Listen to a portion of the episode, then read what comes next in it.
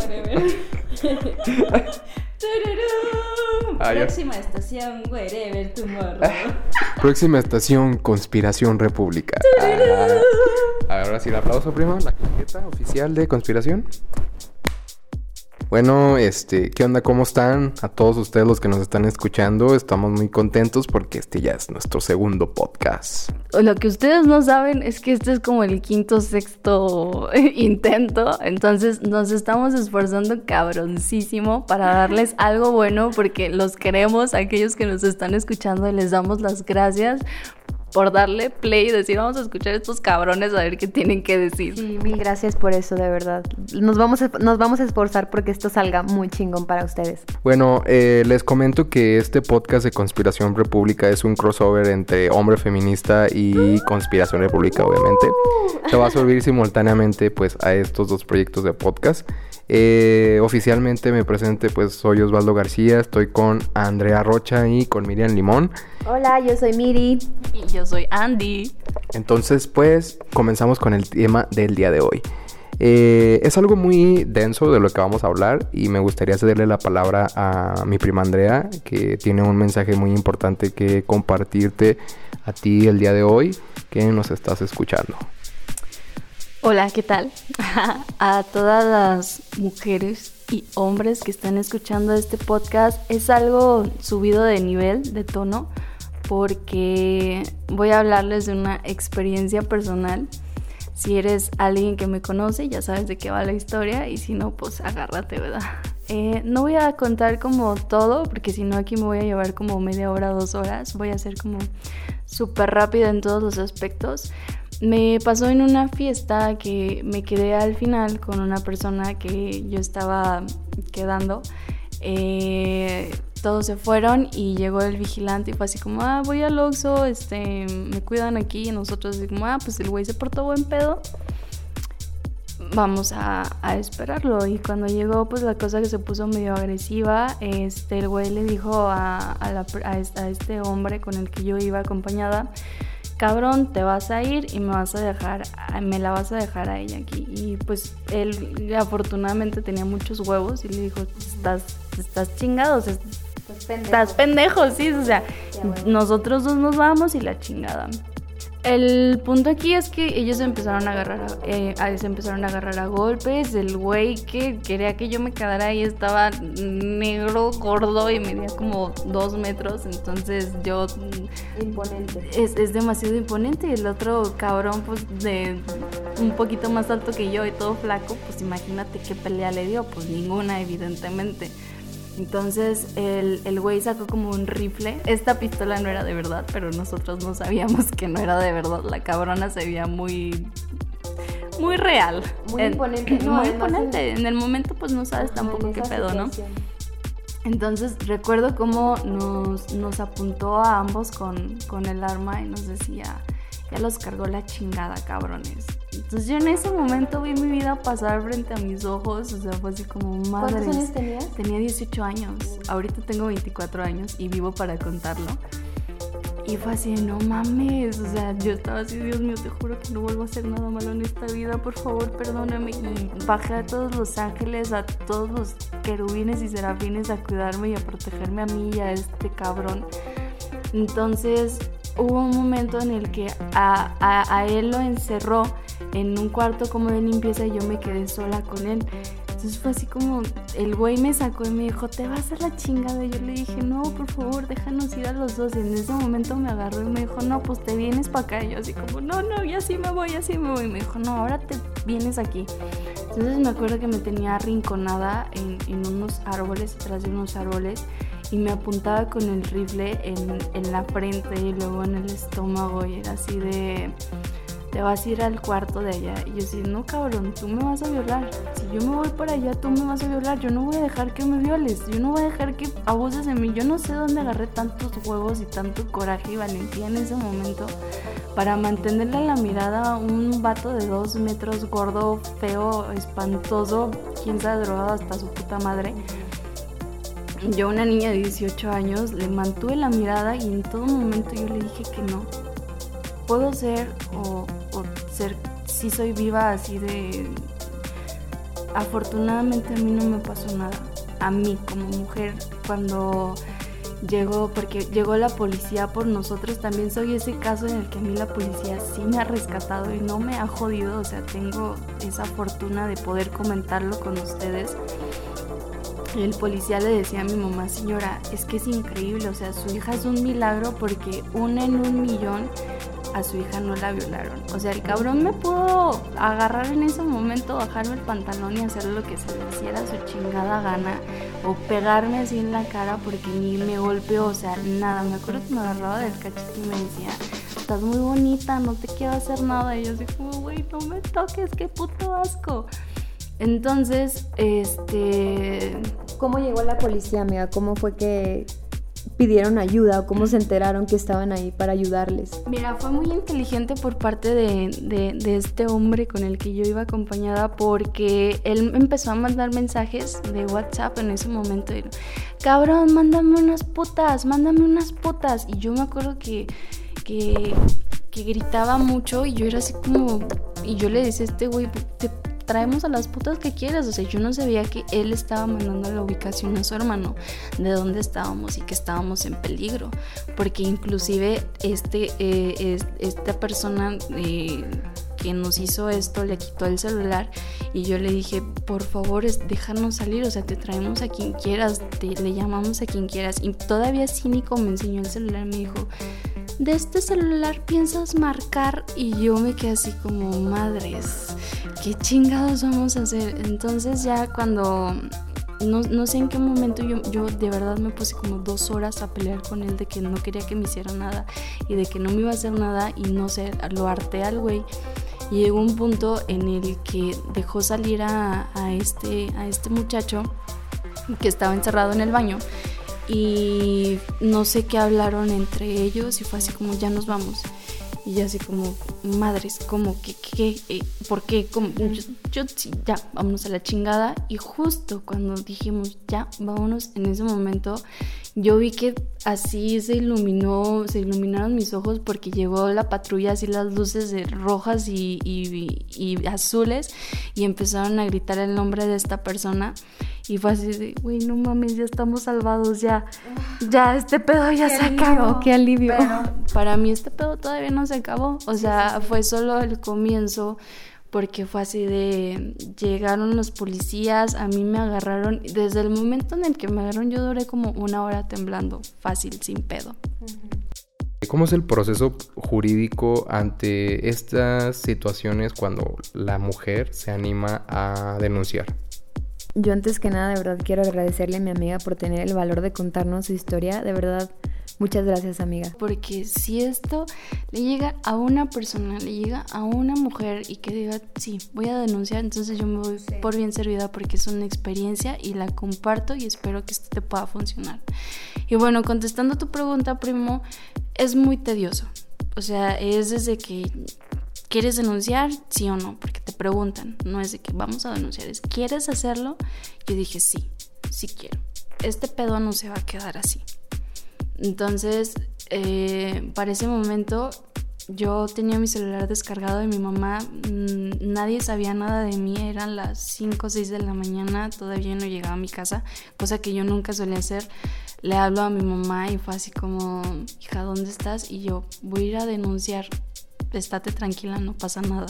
¿Cómo quieres que esté tranquila? O sea, y yo así como en modo normal y pues así como, sí, pues voy a denunciar, voy para allá. Mi mamá me alcanzó y te empiezan a hacer una serie de preguntas, ¿qué pasó? ¿Qué estabas haciendo? Y no te lo preguntan una vez, te lo preguntan otra y otra y otra. Entonces tienes que ir reviviendo todo ese momento en una noche en la que no dormiste, en la que estás cansada física y, mentalmente y te hacen revivirlo una y otra vez. Y pues bueno, o sea, todo tiene un porqué, o sea, por el cual te están preguntando para pasar filtros, para saber si sí está concluyendo una cosa con otra, que no estés mintiendo, me imagino yo, ¿verdad? Sí, falseando declaraciones. Ajá, es, ándale, ese tipo de cosas. Pero por ejemplo, Yo tuve la fortuna de que mi mamá estuviera ahí conmigo porque entré en un momento de nervios y de miedo tan cabrón que yo me empecé a reír mientras estaba contando lo que me pasó.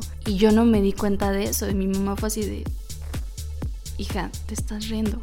No, no te rías, o sea, esto es algo muy serio y yo no me había dado cuenta de eso. Entonces fue así como, tuve que agarrar el valor de decir, ok, tengo miedo, tengo muchos nervios, pero voy a ser objetiva y voy a decir qué fue lo que pasó en ese momento, ¿no?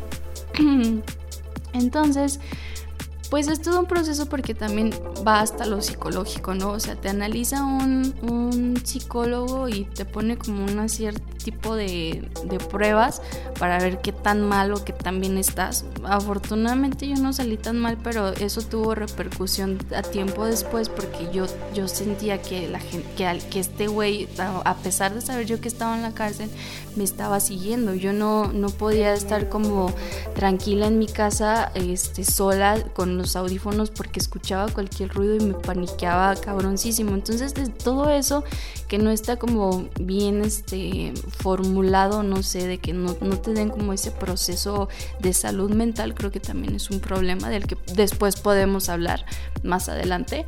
Y pues bueno, el, el, simple hecho de que sea un proceso largo, ya como mujer te hace decir, no, pues ya, ¿para qué sigo? No, ¿para qué continúo? Igual y ni se va a hacer justicia mujer, tú que me estás escuchando, si a ti algo te ha pasado, haz ruido haz ruido hasta que alguien te escuche, públicalo en, redes sociales, cuenta tu historia, pero tienes que ser muy responsable. Ser responsable con la historia que estás contando, con lo que vas a compartir con el mundo, porque no se trata de un juego, se trata de una realidad que estamos viviendo como, como sociedad, en el que tenemos que asumir valentía y decir, a mí me pasó esto, a mí me violaron, a mí me tocaron, a mí me agredieron, yo voy a denunciarlo. Y no me importa cuál tenga que ser el proceso para que sea justicia, porque por esas cosas es que no hay justicia, porque no nos atrevemos a levantar la voz y decir, yo sí voy a hacer las cosas, porque una cosa es hablar y otra cosa es hacer. Entonces, si tú tienes este proceso, háblalo, dilo, no importa si tus papás no te apoyan, afortunadamente yo tuve el apoyo de mi mamá en todo momento y, es algo que agradezco machín. Si tú no tienes ese apoyo, créeme, créeme que va a haber otras personas que si no son tus papás, te vamos a apoyar, te van a apoyar, obviamente viendo todo con objetividad. Sí me causa poquito ruido que nuestra generación sea como tan apática con las situaciones de violencia que son muy reales, o sea todos tenemos mamá, todos tenemos hermanos, todos tenemos amigas, todos tenemos eh, convivencia con mujeres. Entonces eh, hay que involucrarnos más con lo que pasa en nuestro país. No podemos eh, ignorar la realidad que está sucediendo porque no mames, o sea, ¿qué país estamos dejando para nosotros? O sea, es nuestro, nuestra realidad es nuestra sociedad. Todas las personas que ya están grandes, ellas ya dejaron algo. ¿Qué estamos dejando nosotros? Ellos ya hicieron algo, ellos ya dejaron cierto modelo en la sociedad.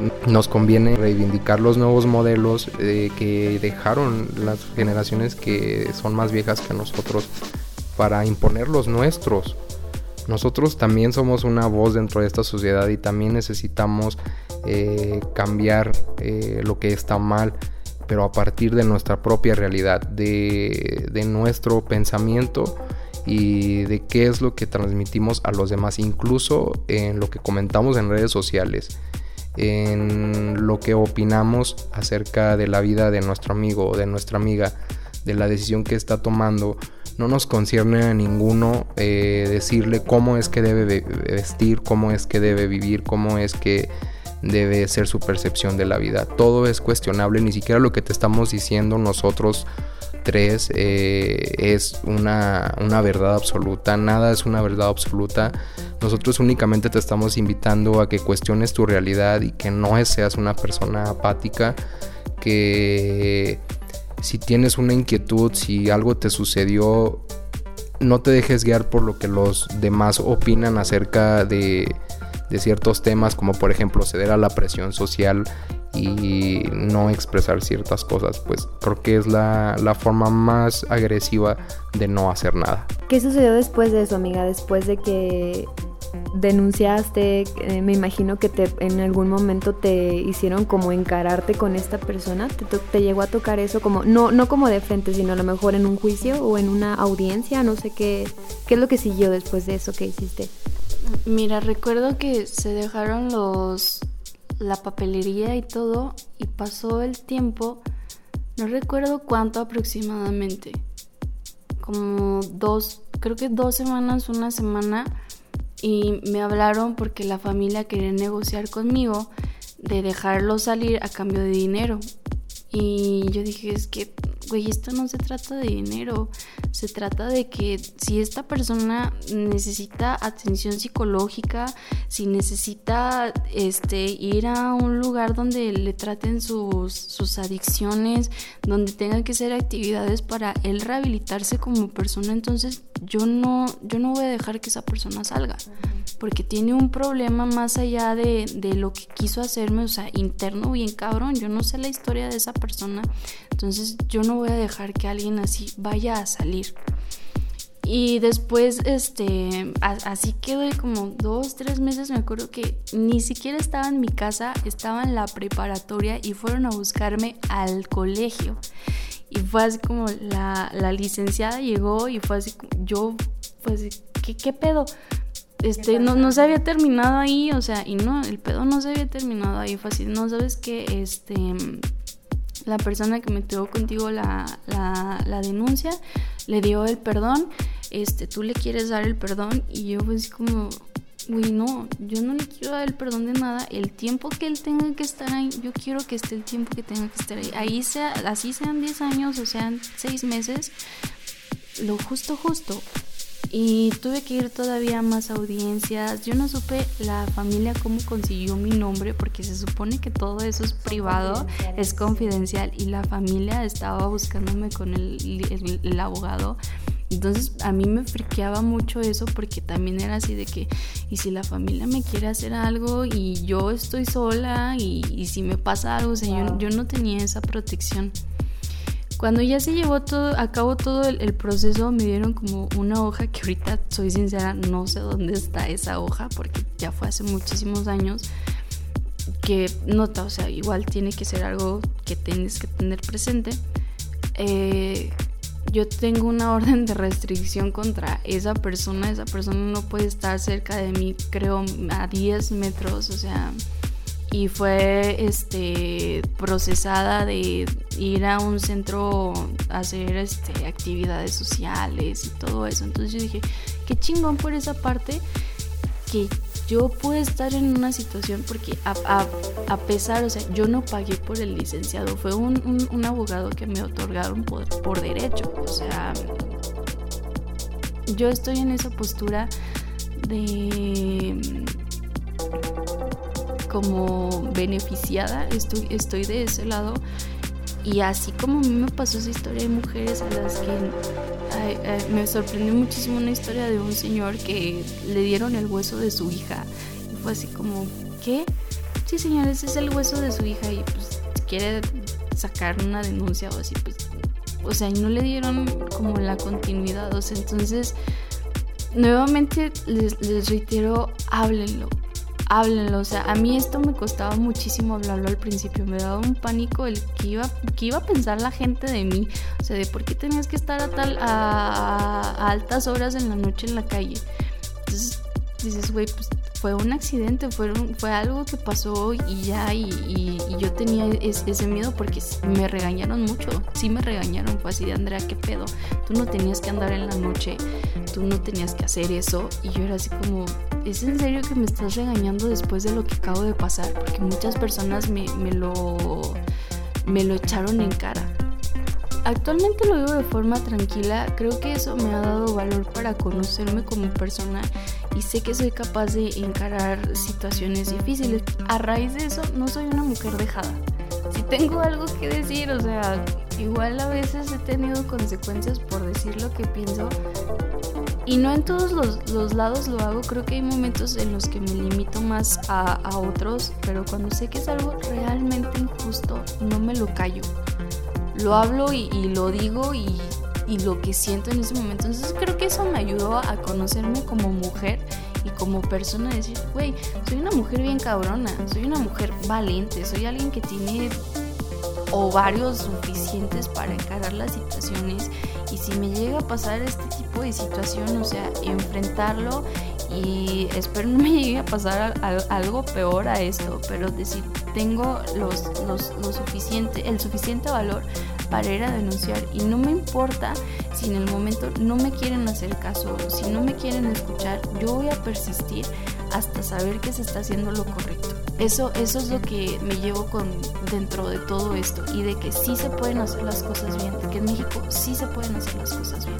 De todas formas, no hay que esperarnos a que las cosas sucedan. Siempre hay que estar en una posición de alerta, hay que ayudar cuando, cuando algo está mal, si una mujer corre peligro y tú estás, tú como hombre o tú como misma mujer, este, hay que solidarizarnos con el otro. Que, ah, si a mí no me pasó, pues no mames, no voy a hacer nada. Pues no, güey, ¿cómo no vas a hacer algo si la violencia nos afecta directamente a todos, no nada más a la persona a la que le está sufriendo? Miriam, yo quisiera preguntar, ¿ha pasado eh, algo que quieras compartir con respecto a este tema? Pues yo creo que la violencia más grande que he sufrido ha sido por parte de mi papá, güey, porque ahorita nos estamos enfrentando a él a, un juicio por está demandando la casa, o sea, la casa en la que vivimos con, con, mis hermanos, o sea, de que se venda la mitad de la casa y mitad de mitad.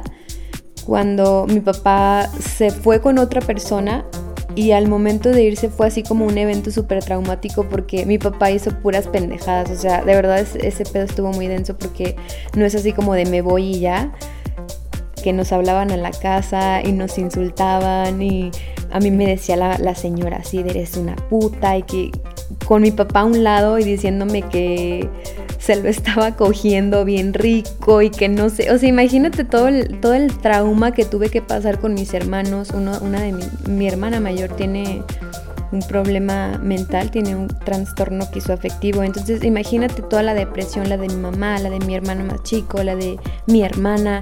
Y todavía mi papá viene con esos huevos después de haberla cagado tanto a querer exigir la casa donde viven sus hijos, güey. O sea, analiza ese pedo de que yo directamente sufrí, sufro hasta ahorita porque estamos en eso, violencia de mi padre, güey. Porque mi papá es un pendejo. Mi papá es un pendejo que no entiende que, o sea, yo soy su hija, o sea, neta, si, si, si mi padre me hace eso, ¿tú qué crees que no puedo esperar de cualquier cabrón en la calle? O sea, entonces, de verdad es...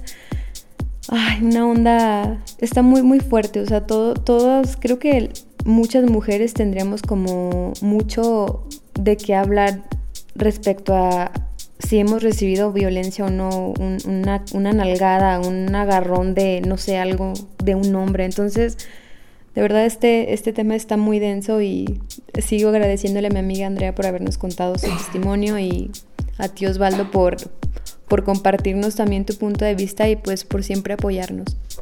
La verdad es que yo nunca he recibido, uh, bueno, no puedo, por ejemplo, decir tampoco que puedo hablar desde mi posición privilegiada como hombre, porque pues todos hemos sufrido distintos tipos de discriminación, eh, pero simplemente veo y mi entorno y a mí mismo y digo, no mames, o sea, yo tengo mamá, yo tengo una hermana, mi prima que la considero mi hermana también, o sea, si les pasa algo a ellas, obviamente voy a hacer algo. Eh, soy empático con ellas como mujeres. Quiero prevenir esto, yo quiero que mi hermana eh, ande en la noche con sus amigas, que se vista como ella quiera, eh, que mi mamá también no tenga miedo de agarrar un taxi, porque yo veo que ella eh, me expresa su, su temor, ¿verdad? Entonces, esto es real, chavos. El cambio colectivo está en nosotros desde nuestra trinchera. Además también creo que aportamos, por ejemplo, a los movimientos, en este caso ahorita lo que está latente, pues los movimientos feministas, independientemente de tu ideología y si en este caso es contraria a lo que el movimiento está presentando, de verdad, o sea, lo mejor que puedes hacer es no opines, no estorbes, no insultes, o sea, porque tú no sabes las mujeres que están ahí adentro cuánto han sufrido y son mujeres que están alzando la voz porque ya están cansadas. O sea, si a ti no te ha pasado nada, porque afortunadamente y qué bueno que no te haya sucedido nada porque estás en una posición privilegiada, disfrútalo, de verdad disfrútalo, pero no ofendas a las personas de las cuales no conoces sus historias y como dicen, o sea, no estorbes, no estorbes los movimientos porque de verdad son muy importantes y yo estoy segura que las niñas en 10 años van a abrir sus libros de texto y van a ver esto en la historia. Sí está bien cabrón ver cómo mismas mujeres boicotean sus propios movimientos, hablando mal de ustedes mismas. Neta, ya todos estamos hartos de esta situación de violencia, ya estamos hartos que, que hay demasiadas cosas que se pueden cambiar y pues no hacemos nada, ¿no? O sea, no hacemos nada, ¿por qué? Porque por conformismo, por idiosincrasia, por ignorancia, por muchas cosas. Entonces, seamos la diferencia que queremos ver en el mundo. Ya basta, de verdad, ya basta de la apatía, de estar ahí estáticos. O sea, de verdad si queremos una revolución, un movimiento, tenemos que vibrar con todo, o sea, tenemos que movernos todos juntos. Igual, o sea, vuelvo a lo mismo, si no quieres moverte porque a lo mejor tu pensamiento no te da para eso, quédate donde estás, pero de una forma pacífica. ¿Y tú qué estás haciendo con tus acciones para cambiar este mundo? ¿Qué estamos haciendo nosotros como jóvenes para cambiar? Ya para finalizar esta charla que les compartimos el día de hoy, este crossover, ah, queremos recomendar un artículo que tomamos de ejemplo para tener esta pequeña charla, ¿no? Que habla sobre las nuevas masculinidades. Eh, los invitamos a que busquen la información, a que se cultiven por ustedes mismos y que sean agentes de cambio. Desde tu casa, güey. O sea, desde tu familia. Seamos empáticos con las mujeres que hay en nuestra casa primero. Para poder llevar esa empatía a nuestras amigas, a nuestras maestras, a la, señora que barre, a la señora que vende las gorritas en la esquina. Güey, todos somos humanos un punto importante en esta plática. Eh, si tú eres un hombre que también cree que encaja como que en el perfil de una nueva masculinidad, creo que en lo que puedes apoyar como los movimientos feministas son en tú educar a tus compas, o sea, decirle, güey, eso no se hace, o sea, no se rola el pack de la morra, no se, le, no se le anda contando a los amigos con quién te acostaste, ni que esa morra es bien puta o lo que sea, o sea, creo que de esa forma los hombres que están conscientes de esto como un problema pueden aportar, o sea, ya basta de esas actitudes de machitos que de verdad en, en, este México de ahorita tan violento no funcionan. Fuera todos estos viejos modelos y pues vamos a, a, darle entrada a lo nuevo. La verdad es que ya estuvo, güeyes, ya necesitamos un cambio en esta sociedad. Los invitamos a que compartan esta información y que nos comenten qué opinan acerca de las nuevas masculinidades si es que lo investigaron, ¿verdad? No sean apáticos, investiguen, es un tema muy interesante y es algo muy actual. Hay que cultivarnos y reitero, habla, habla con responsabilidad, exprésate y, si tienes algo por lo que pelear, pelealo, pero sé consciente del percance o, lo que tanto puede perjudicar también a los que te rodean. Utiliza los medios que tenemos como las redes sociales para hacer bien las cosas hay que chingarle, hay que ser más cabrones que la vida porque si no nos vamos a quedar pendejos. Además hay que darnos cuenta ya, ya, ya de que el mundo se está moviendo y de que las mentalidades están cambiando porque neta analicen que la, o sea, una secretaría del gobierno federal subió un artículo hablando de las nuevas masculinidades, o sea, neta eso está bien heavy, o sea, eso no se había visto nunca, güey, nunca le habían dicho a los hombres ey, párale, o sea, ya basta. Y eso está increíble, algo grande está pasando. Bueno, pues muchas gracias por escuchar esta divagación del día de hoy y los invito a que todos los que escuchan por parte de Hombre Feminista que sigan también a Conspiración República. Esta es una iniciativa eh, que surgió a raíz de, que ya no queremos eh, sentirnos parte de una generación conformista. Entonces te invitamos a que de, nuevo, desde tu espacio, desde tu casa, desde tu mente, seas un agente de cambio. Eh, buenas noches, buenos días, buenas tardes, no sé cómo vayas a estar escuchando esto, pero pues me despido, yo soy Osvaldo García y estoy aquí con Andrea Rocha, encantada de estar aquí con ustedes y pues síganos escuchando. Yo soy Miriam Limón y muchas, muchas gracias por escucharnos.